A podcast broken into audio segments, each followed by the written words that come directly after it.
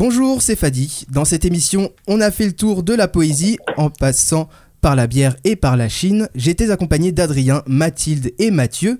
Nous avons reçu le collectif Poule en la présence de Moïka Romain et Gaspard Elmassian pour la sortie de leur ouvrage intitulé Les poètes bodybuildés, 6ème édition. Bonne écoute à vous.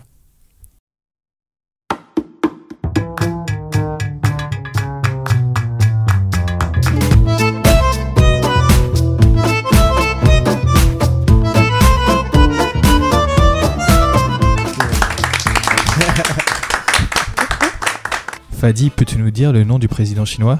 Euh, pas du tout, et j'ai pas envie d'être raciste, donc je ne vais pas tenter des ching chang chong, trucs comme ça. Non, eh bien on va voir si tu es le seul. On est allé poser la question aux passants dans Paris.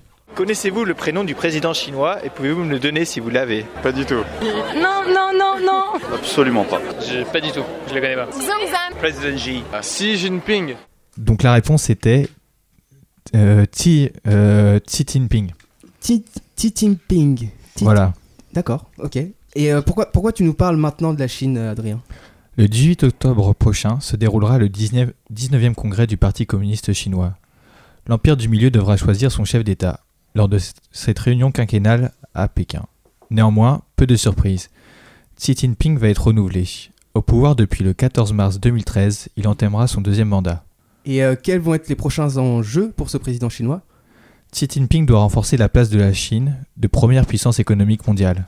En effet, la dette publique des États-Unis est, pour une large part, entre les mains des Chinois.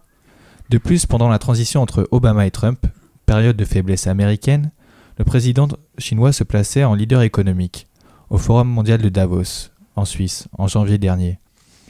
Nathan Gardels, le rédacteur en chef de Worldpost, analysait qu'il souhaite ou non que son pays soit prêt ou pas, Xi Jinping se retrouve, de facto, leader central de la mondialisation. Xi Jinping doit aussi impliquer les millennials chinois. Pour ce faire, quoi de plus simple qu'avec la musique? Visit China, titre du groupe Tianfu Shibian, vante la Chine de Xi Jinping.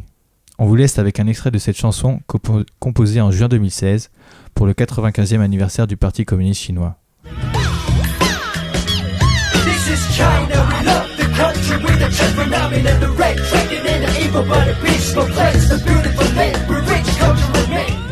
C'était extrait This is China du titre euh, Tianfu Shibian, je le prononce bien? C'est pas mal. Des efforts à faire. Moi qui suis un grand nostalgique, hein, vous le savez, je, le suis, je me suis intéressé à ce qui s'est passé chaque jour de cette semaine. Euh, je rappelle, nous sommes la semaine euh, du 9 au 15 octobre. Euh, donc c'est la semaine du passé.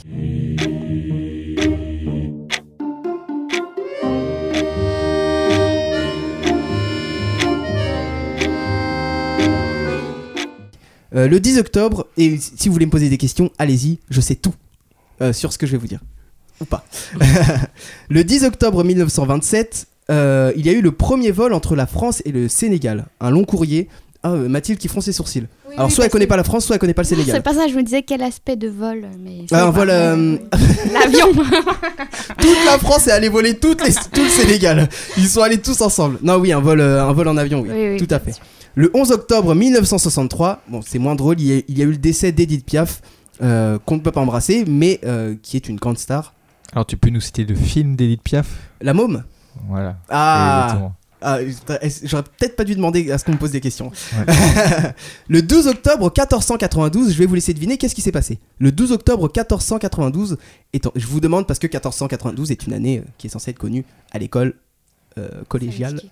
Moi je sais- 1480. moi, j'ai la réponse. Vas-y. J'attends de voir Ah, bah non, si ah, les- tu sais, le 12 octobre 92 Bah 1492. c'est- Oui, mais le 12 octobre. Bah je sais pas si c'est ça, mais je sais ce qui s'est passé en 1492. Ah bah oui, mais c'est pas ça la question. Mais justement, vas-y, dis ce que tu voulais dire parce que là est l'erreur. Bah ça va pas être bon du coup. Si. Ah bah dis-le du coup. Euh, bah, Tente. bah, la découverte par euh, Christophe Colomb De de l'Amérique. Eh bien, c'est pas ça. mais on aura tenté. Non, mais c'est bien Christophe Colomb, mais qui découvre le nouveau monde et qui n'est pas l'Amérique, mais euh, Bah qu'on appellera par la suite. Pas.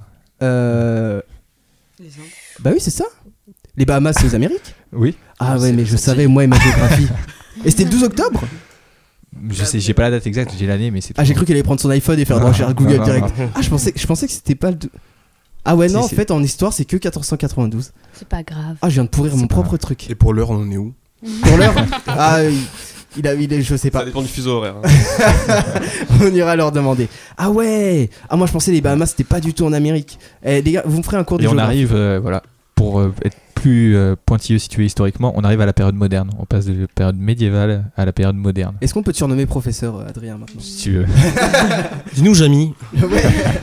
Le 13 octobre 1307, il y a eu l'arrestation des Templiers. Templiers qui sont, bah, moi je suis un petit jeune euh, associé à Assassin's Creed directement, mais ah, Hugo voulait dire un truc et puis il Alors- s'est- il s'est restreint. Euh, les chevaliers Alors moi j'ai, ouais, Oui, oui, c'est ça, mais oui, c'est ça. Oui, oui. oui, oui, les chevaliers Templiers, oui. moi j'ai une histoire si tu veux sur ça parce que il s'est fait arrêter, il s'est fait mettre sur le bûcher. J'ai plus le nom de- du dernier Templier. Ah, d'accord, le dernier Templier. Et euh, parce que c'est l'arrestation du, Des Templiers. des Templiers. Vendredi 13, tous les Templiers de France ont été arrêtés euh, sur ordre du roi qui était Philippe V. Et d'ailleurs, du coup, le dernier s'est fait brûler sur le bûcher et il a maudit Philippe V.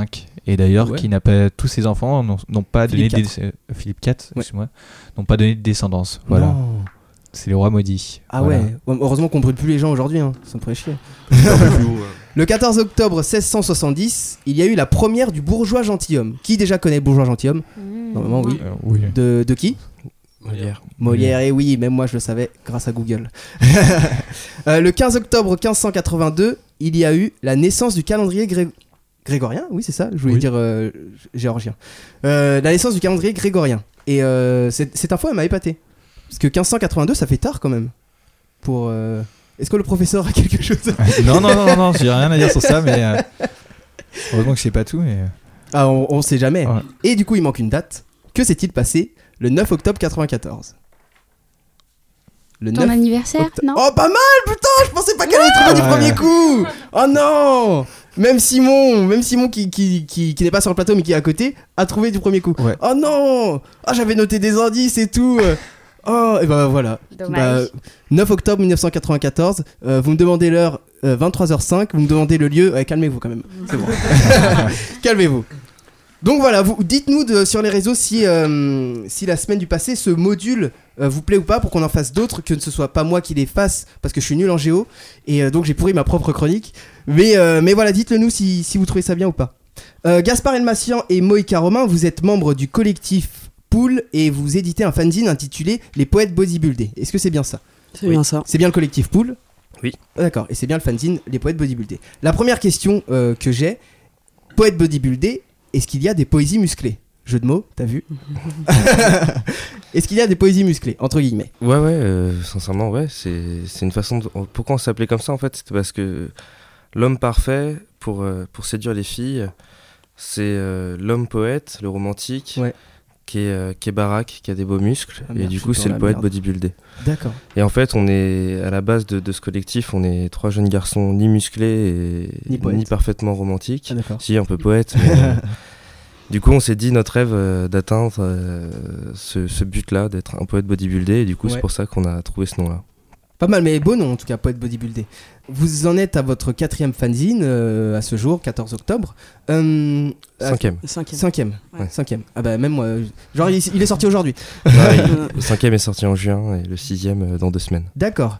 Euh, et donc vous en, vous êtes à quelle fréquence à peu près? Vous en sortez combien de temps euh, Combien de fois l'année Tous les 5-6 mois à peu près. 5 6 deux mois, par ça an. fait deux par an Ouais, ça à peu fait près deux éditions. quoi. D'accord, ok. Euh, pour, pour que vous vous situez un peu, c'est un petit, euh, c'est un petit recueil de, d'environ 90 pages, mais tout petit, c'est ça C'est un format 5. un, for- un f- voilà, un format C'est un A5 petit hein, pour séquence. ceux qui connaissent, voilà, C'est un A5 A4 euh, avec euh, une équerre, tout ça.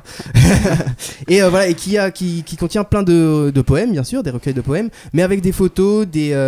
bah, D'ailleurs, dé- décrivez-le nous en quelques mots. Ce qu'on y retrouve, mis à part des poèmes, dans un recueil de. De- Dedans, on retrouve de jeunes artistes, confirmés ou pas, ou des fois pas très jeunes aussi. Euh, Qui écrivent les poésies Non, qui, euh, enfin, il y a des artistes qui, qui écrivent. Enfin. Donc du coup, des poètes ou des romanciers ou je sais pas trop comment. Mm. Voilà. Et de l'autre côté, ben, on a des jeunes photographes, de jeunes euh, plasticiens. D'accord, donc tout ce qui est contenu dans ce recueil est fait entre guillemets par des amateurs qui veulent euh, parler d'eux. Enfin, qui Oh. veulent pas parler d'eux, mais qui veulent qu'on voit leur. euh, Ouais, c'est un peu ça. En fait, l'idée, c'est de promouvoir euh, l'art, de pas le cantonner justement à, au grand nom de l'art et d'aller dans les musées, etc. C'est de se dire, il y a tous les gens autour de nous sont capables de d'écrire, de faire de la peinture. Peut-être que toi, tu peins euh, tous les week-ends et là, tu as envie d'avoir une critique, un retour critique. Et c'est un peu de se confronter à ça Et c'est aussi euh, connecter les gens entre eux parce que euh, bah, justement, toi, tu vas rencontrer euh, Moïka et, et vous allez faire quelque chose ensemble. Et, et peut-être dans, dans 4 ans, vous allez faire une expo, puis même être Ok, donc c'est pas obligé que ce soit notre activité principale. euh, c'est vraiment si on est passionné par euh, une des activités artistiques euh, qu'on peut rejoindre. Comment on peut rejoindre le, le collectif Pool Il suffit de nous contacter. Ça va, c'est simple. Nous suivre sur, nous suivre sur Facebook ou sur Instagram, euh, nous parler, nous dire ça m'intéresse. Et, et là, on discute. On est assez, euh, Je suis à on est côté, je veux, sympa. je veux vous rejoindre. Ok, bah, bah viens, y a pas de souci. Et ça, Et euh, oui, j'ai une Adrien. question juste. Ouais, ça, ça va de quel âge à quel âge, du coup, dans votre collectif euh, que- Quel est le plus jeune et Alors, le les- doyen la, base Le du doyen, le collectif, on est, on est trois euh, Guillaume Elmassian, Paul Gage et, et moi-même, Gaspard Elmassian. Euh, Moïka est fréquemment quand même avec nous euh, depuis le début de l'aventure. Et euh, moi, j'ai 24 ans. euh, le plus âgé, je pense, à 30, euh, 30 ans. Et ensuite, dans ceux qui participent, on a eu à peu près une 80 artistes depuis le début. Oui. Le plus âgé euh, devait avoir euh, 60 ans, quelque chose comme ça, 65 ans, il me semble. Et où est-ce qu'on peut retrouver ce petit recueil euh, Est-ce que c'est en librairie euh, Je sais pas. Est-ce que ça s'achète? Ouais, ça, ça s'achète. oui, il est disponible sur, euh, sur, euh, il Sur est la disponible, page posée. voilà, sur la page du fanzine, aussi. exactement, voilà, sur, sur Facebook, euh, sur euh, collectivepool.com, Ok. sur lequel on peut l'acheter. Et Sinon, euh, venir l'acheter aux apéros de lancement qu'on organise, euh, donc, du coup tous les six mois. Il y a des apéros, comme à la fin de l'émission, pas mal. C'est bien. c'est bien ça, apéro Ouais. de lancement pour. euh, pour- Faudrait qu'on fasse ça, nous. hein. Des apéros à chaque euh, émission de radio, on, on fait venir du monde.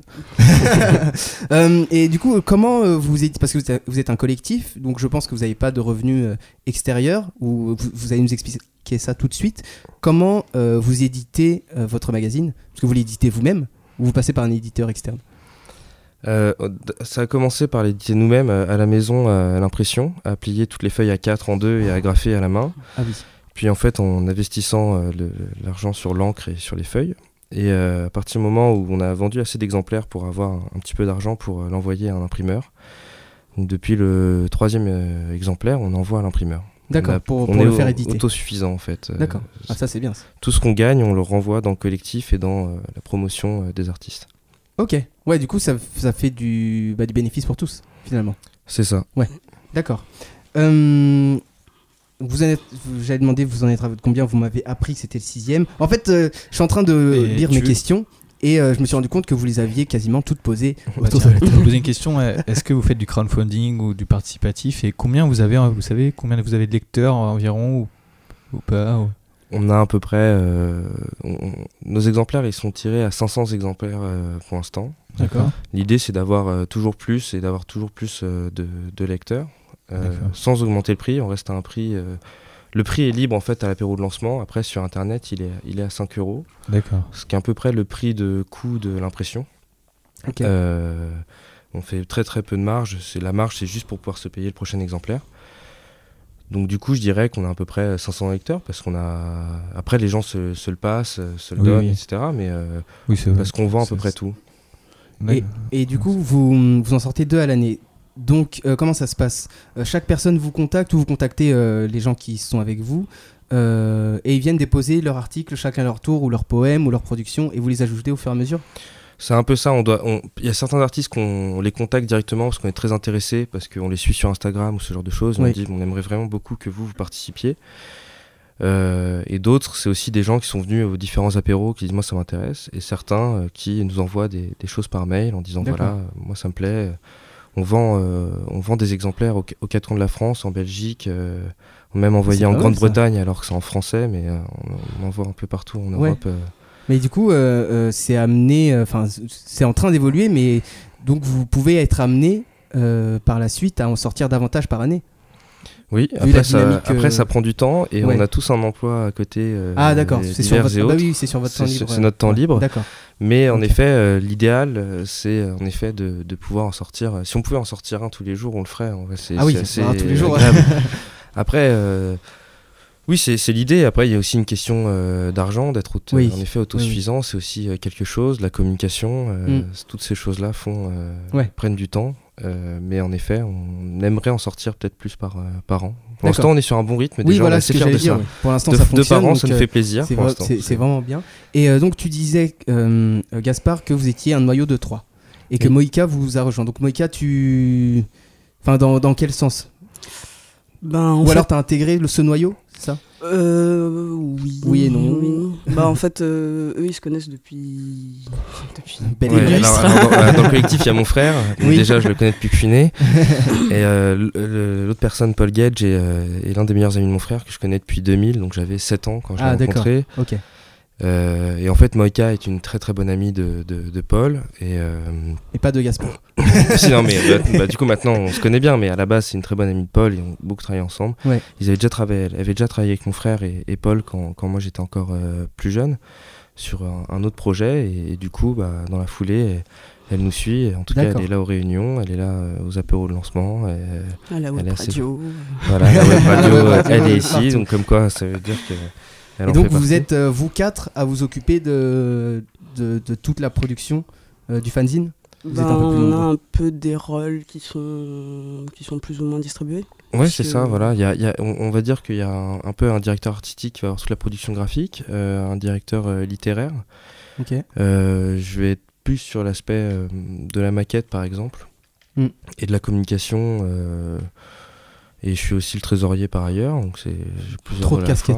Et, euh, et, et en fait, Moika, elle est aussi là à, venir chercher des artistes avec nous, à- aussi dans la direction artistique et à aussi être un peu dans la communication, de voir euh, ce qu'on peut faire pour euh, vendre les apéros de lancement, vendre plus d'exemplaires. Notre but, en fait, c'est un peu de, de- que tout le monde puisse le lire. euh. Si on, si on avait 5 millions d'exemplaires euh, entre les mains, on, on le donnerait gratuitement. On dirait, pour, pour la beauté du geste, tout est gratuit, tout le monde a le droit de le lire et on s'arrêterait là parce que ce serait, c'est notre but ultime, je pense. 5 c'est- millions d'exemplaires. Ça en fait. c'est l'objectif. euh, après, à terme, on rachètera le Time, ce genre de choses. Et puis, on fera notre propre euh, prod. voilà. Bah, 5 millions d'exemplaires, ça devient le premier, euh, première diffusion, je pense, en France. Ouais. hein. Mais moi, la question que je me pose, où tu stockes 5 millions en fait D'exemplaires D'euros, Ouais, c'est sur ton compte. Mais faut que des- d'exemplaires. faut stocker aussi tout papier pour pouvoir imprimer, Ouais, plus ouais. euh, tout imprimer. Il il a, il a loué un, 1000 hangars. Ouais, ouais. Mais Rendez-vous en dans deux cas, ans. hein, J'espère vraiment que parce que parce que pour l'avoir euh, lu, euh, pas en entier, parce que c'est long et je suis très nul en lecture. C'est pour, un petit pour bouquin, la- ouais, quand même. Ouais, c'est- c'est un bon petit bouquin. Pour l'avoir euh, lu un peu, c'est c'est des poèmes euh, euh, costauds. Et, euh, et comme j'ai dit, c'est pas des poèmes comme on avait en- quand on était petit, c'est vraiment des poèmes avec des messages, euh, des poèmes profonds entre guillemets. Euh, d'ailleurs, euh, si, enfin d'ailleurs, je vous propose qu'on en écoute un extrait ou un poème si, si l'un de vous veut bien. Euh, Where is the fanzine? We are looking for the fanzine. The, fan, the fanzine is in the, is in the régie. Pour ceux qui parlent anglais, bien sûr. en attendant que le fanzine vienne avec ses deux jambes, euh, est-ce que vous aviez déjà une dernière petite question avant que je pose la mienne? C'est surtout le temps que je la trouve. Euh, je, Adrien le professeur. je réfléchis. je, je vais dire ça. Euh, Euh, bah si si non mais tout simplement parce qu'on on, on l'a pas dit comment comment nous vient une idée comme ça? Quand on est à trois potes on enfin potes un pote et mon frère comment on se dit un jour viens on fait un, un recueil de, de poèmes accompagné de plusieurs euh, plusieurs arts En fait, on est tous les trois amoureux de l'art à la base et, et on s'est dit. euh, moi, c'est- plutôt une idée de Guillaume et Paul à la base qui, quand on prenait un, un verre un jour et qui m'ont Ouais. dit il faut le faire. Et euh, c'était vraiment l'idée de que les gens s'intéressent à l'art euh, plus que simplement le musée, vraiment. C'était Ouais. de, de s'ouvrir euh, profondément à ça et de, de pouvoir s'intéresser finalement à la photographie et pas seulement à Cartier-Bresson, de pouvoir s'intéresser au graphisme, de pouvoir s'intéresser euh, aux illustrations et à toute la démarche travail et de comprendre finalement un peu ce qu'est l'art. Ce n'est pas euh, que euh, la starification et les Jeff Koons actuellement par exemple. C'est aussi les gens autour de nous qui écrivent et Ouais. qui ont des choses à dire et qui ont des choses sinon à montrer et qui ont une démarche de travail très importante. Et en fait, c'est un peu re-questionner euh, l'art même. C'est une question qui est philosophique, que certains ont peut-être pu avoir au bac. c'est quoi l'art? On n'a pas forcément la réponse, mais en tout Ouais. cas, on essaie de, d'y- apporter des ouais, des éléments de réponse Ouais, voilà. et que, qu'on se pose justement cette question-là et qu'on, et qu'on rentre dans cet univers et que ça nous intéresse et que du coup, on- c'est une, une simple ouverture d'esprit en fait, euh, d'accord très large, qui est Ouais. pas du tout dans le domaine des gens en règle générale. Oui. Voilà. D'accord. En tout cas, hein, je vous invite vraiment à bah, vous le procurer si vous pouvez. Euh, sinon, vous allez avoir l'extrait qu'on va, qu'on va, vous, qu'on va vous lire dans un instant. Euh, D'ailleurs, le, le fanzine, il court ou il se, il se, je crois qu'il s'est perdu, il doit être sur Google Maps, tout ça. Euh, J'avais autre chose à, à dire. Oui, donc euh, collectifpool.com, c'est ça? Ouais. Pour, euh, pour plus d'infos, bien sûr, on va le relayer sur la page Facebook. Euh, Moïka, euh, donc tu connais les, la famille Elmassian et Paul euh, depuis longtemps. Euh, Qu'est-ce qui t'a convaincu toi dans ce projet? Parce que même si tu les connais depuis longtemps, le projet aurait pu ne pas t'intéresser. Donc qu'est-ce qui toi t'a convaincu à rejoindre euh, ce projet? Euh, bah, en fait, en parallèle de la revue avec Paul, on avait un projet qui s'est pas fait finalement, mais Ouais. qui est encore en, en cours de gestation, on va dire. Oui. qui était de, de créer une galerie en parallèle de, de la revue, qui devait être la revue Pool. D'accord.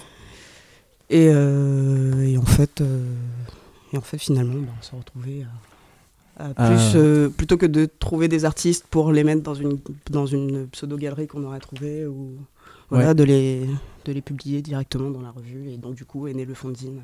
D'accord, ok. Voilà. Après, oui, c'est des histoires d'amitié, de Oui, de oui, partage. En plus, en plus. Mais ce que je veux dire, même sans cette histoire, tu aurais rejoint ce projet euh, pour, euh, pour ça, peut-être pas.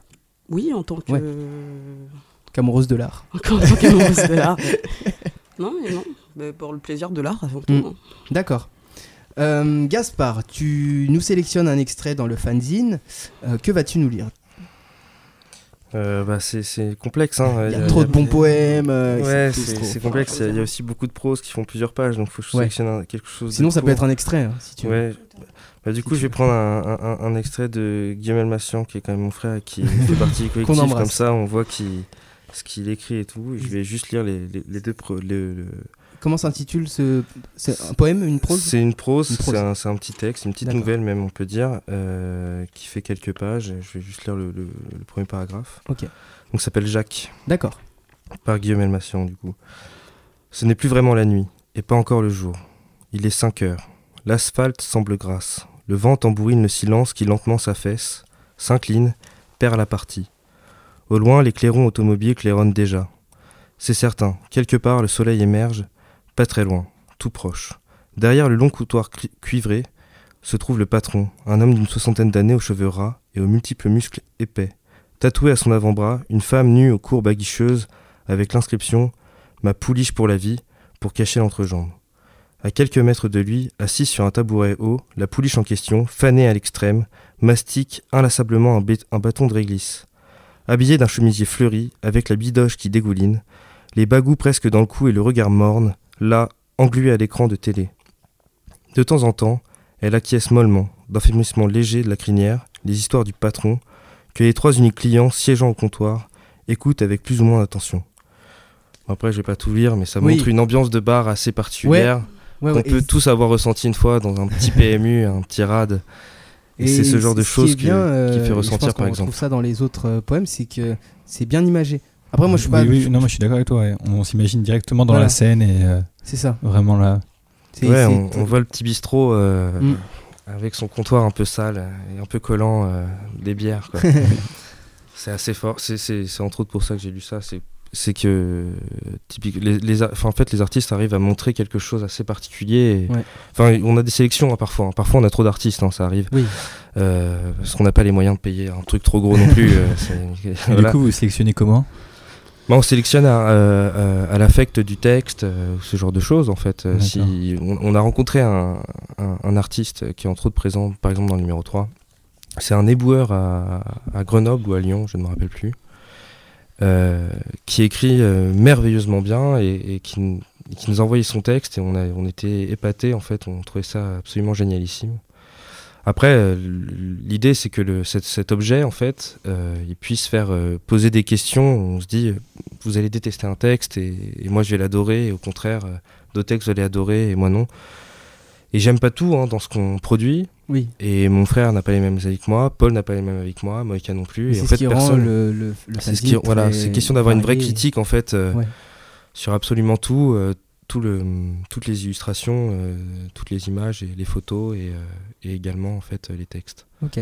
Et juste une dernière question, vous, donne- vous donneriez quoi comme conseil à quelqu'un qui veut se lancer et qui a peur de vous donner les textes ou à quelqu'un qui commence.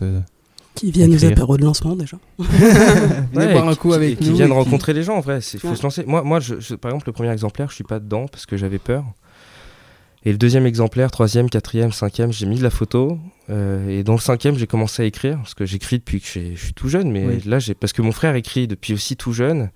Et j'avais peur de cette comparaison avec mon frère, Mm. parce que, que j'aime beaucoup ce que fait mon frère, entre autres en écriture. Après, c'est normal, hein, c'est Mhm. famille. Et, euh, et là, dans, par exemple, dans le prochain exemplaire qui sort euh, le, le 27 octobre, euh, j'écris seulement, je fais pas de photos et je me lance en fait. Faut, faut, faut avoir le courage de se lancer. Il y a beaucoup de personnes qui sont venues me voir et qui m'ont dit j'ose pas, j'ose pas mettre ce que je fais. Et je lui dis mais essaye. Et au pire, euh, si tu veux, on en parlera tous les deux. En fait, on sera là Oui. pour discuter. Tu pourras discuter surtout avec d'autres personnes parce que moi, quand c'est mes amis, bon, oui, c'est un ami, donc je vais pas non plus lui dire que. Mais On a peur des retours, on a peur de, de Et c'est normal. des autres. C'est normal. Mais moi, oui, sur, lancer. mon, sur ce que j'écris dans le 5, lancer. ma mère m'a appelé et, euh, le lendemain, quand elle l'a reçu, et elle m'a dit euh, Gaspard, je pense que tu devrais arrêter d'écrire parce que t'es très nul. C'est chaud. Bon, bah, bah non, en même temps, c'était sa critique. Et en fait, Oui. je l'accepte. Ça m'a presque fait du bien parce que je me suis dit, bah alors faut que je, faut que je progresse en fait. Ouais, oui, oui. Et, et elle m'a dit de rester à la photo. Et bah, pour le coup, dans le 6, euh, que du texte, pas de photo. Ah, Tiens, toc maman, réponse, allez. euh, à ma mère. Le petit clash sol. le fanzine, euh, les poètes bodybuildés, qu'on peut on mettra le, le lien du site sur euh, notre Facebook. Compagnie, non, collectif, pool.org. J'ai une Euh, dernière com. question si possible. Très rapidement, Très rapidement. Je parce que vois moi aussi j'avais une dernière question, mais on n'a pas trop de temps. Je vois qu'à la terre de couve de vos, vos- tous vos ouvrages, il y a une citation, c'est La poésie a fait le monde et le monde l'a oublié. Oui. Déjà, je voulais savoir de qui venait cette citation et pourquoi la mettre en der de couve à chacun de vos ouvrages. Alors, Der de couve de- qui de- signifie dernière de couve. ah hein, oui, pour pardon, c'est qui- un automatisme. Des- Euh, De qui ça vient, je ne peux pas le dire, euh, pour euh, plusieurs raisons, parce qu'on n'est pas certain de la provenance. Euh, je pense que c'est une phrase de mon père, mais euh, je crois que je crois que mon frère n'est pas d'accord, ni Paul Gage. Alors peut-être que ça vient pas du tout de mon père. euh, et pourquoi on la met? Parce que c'est, je trouve que c'est une phrase assez belle, c'est de se dire qu'avant l'art avait un avait un point central majeur dans la société qu'aujourd'hui elle n'a plus. Euh, tout à l'heure on parlait de, de, de- de Verlaine, Rimbaud. euh, Oui. même Molière. Euh, et finalement, euh, c'était des acteurs très importants en fait de la vie euh, sociétale, qui aujourd'hui, euh, je vous mets au défi presque de me citer trois artistes euh, reconnus par tout le Oui, monde. Tout le monde est capable de, de les citer. Trois artistes vivants. Enfin, moi, je, je les- j'en connais parce que je m'y intéresse profondément, mais je suis pas sûr que vous puissiez le, le trouver en fait. Ces trois artistes très très reconnus. Voilà pourquoi en fait on a cette phrase, c'est question de dire euh, remettons-nous dans le cœur de la poésie, de la littérature et de, et de l'art en règle générale. Et en fait ça va faire du bien et ça va nous faire poser de meilleures questions et de trouver de meilleures réponses peut-être euh, à tous nos problèmes. Si ça, ça vous a pas convaincu, franchement, beau, hein. Hugo, tu- on n'a pas. C'était beau, c'était beau. Oui, voilà, non mais c'est vrai. Si ça, ça vous a pas convaincu, euh, collectif pool direct, collectifpool.com. Oh. Et il a du mal le C'est pas grave, panier. il y aura le lien, il y aura le lien. ouais.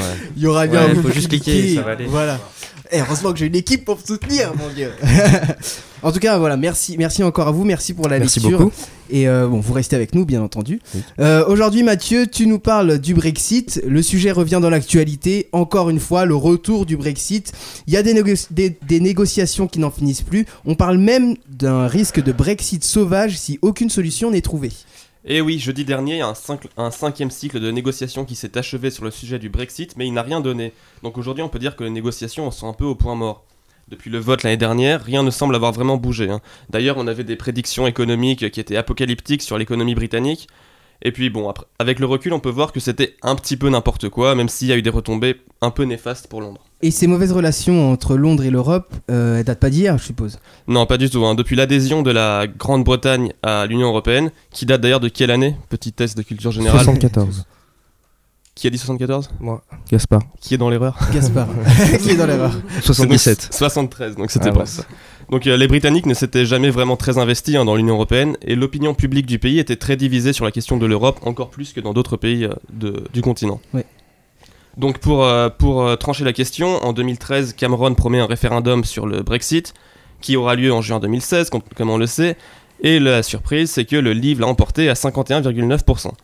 Donc depuis, on peut dire que c'est la pagaille hein, dans le pays. Au bout de quelques semaines, David Cameron démissionne au profit de Theresa May. Oui. Et en mars 2017, au début de l'année, elle déclenche l'article 50 pour officialiser la demande de quitter l'Union européenne.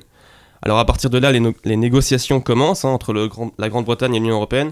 Il faut revoir tout- tous les traités, toutes les conditions, et la situation s'enlise. Et qu'est-ce qui va se passer à partir de là? Ah bah déjà aujourd'hui on est dans une euh, crise politique au Royaume-Uni, donc Theresa May est de plus en plus critiquée, y compris par son propre gouvernement. Euh, en fait les Britanniques sont en position de faiblesse dans la, no- dans la négociation, puisque c'est une situation qui n'avait pas été vraiment envisagée par l'Europe. On avait déjà assez de mal à unifier l'Europe, Mm. on n'avait pas pensé à comment on allait la démembrer. Donc ce qui pourrait se passer c'est que le Royaume-Uni ait de nouveaux accords commerciaux avec l'Europe sans la capacité de décision, puisqu'il serait à l'extérieur.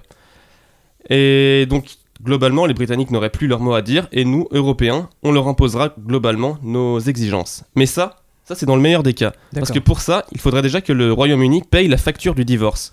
Ça Ouais. correspond en fait à tous les engagements financiers qui existent que le Royaume-Uni a pris avec l'Union Européenne jusqu'en 2020, donc ces prochaines années.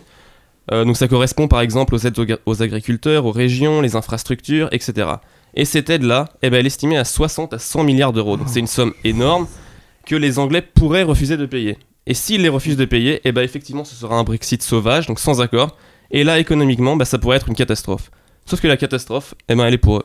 Ah bah oui, bah oui, mais tu veux pas payer euh, 100 milliards, fallait pas partir aussi. Hein. Ah bah c'est comme ah ça. ouais. hein. Ah 100 milliards, vous vous y attendiez à un- une somme euh, si grande?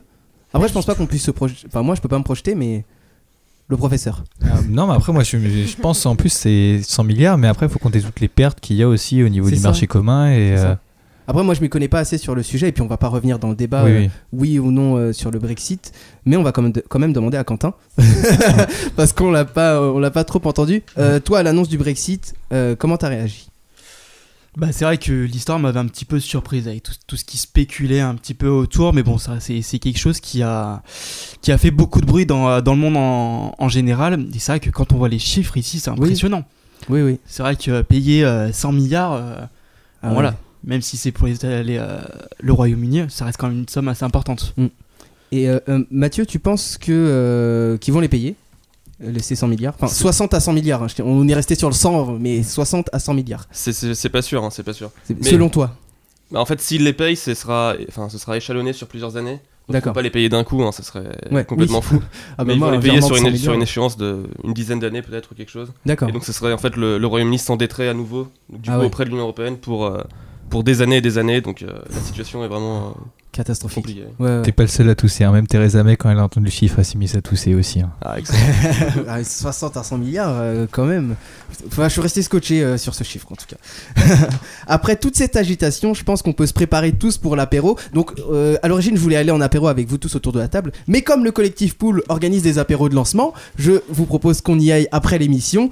En tout cas, Mathilde, tu vas nous parler de bière. Et puis, je pense que tu nous, pas, tu nous paieras ta tournée juste après. Pourquoi pas? Pourquoi pas Yes, c'est noté. Effectivement, alors moi je vais vous parler de la bière et des femmes. Et oui, la bière, cette boisson qui est directement associée aux hommes.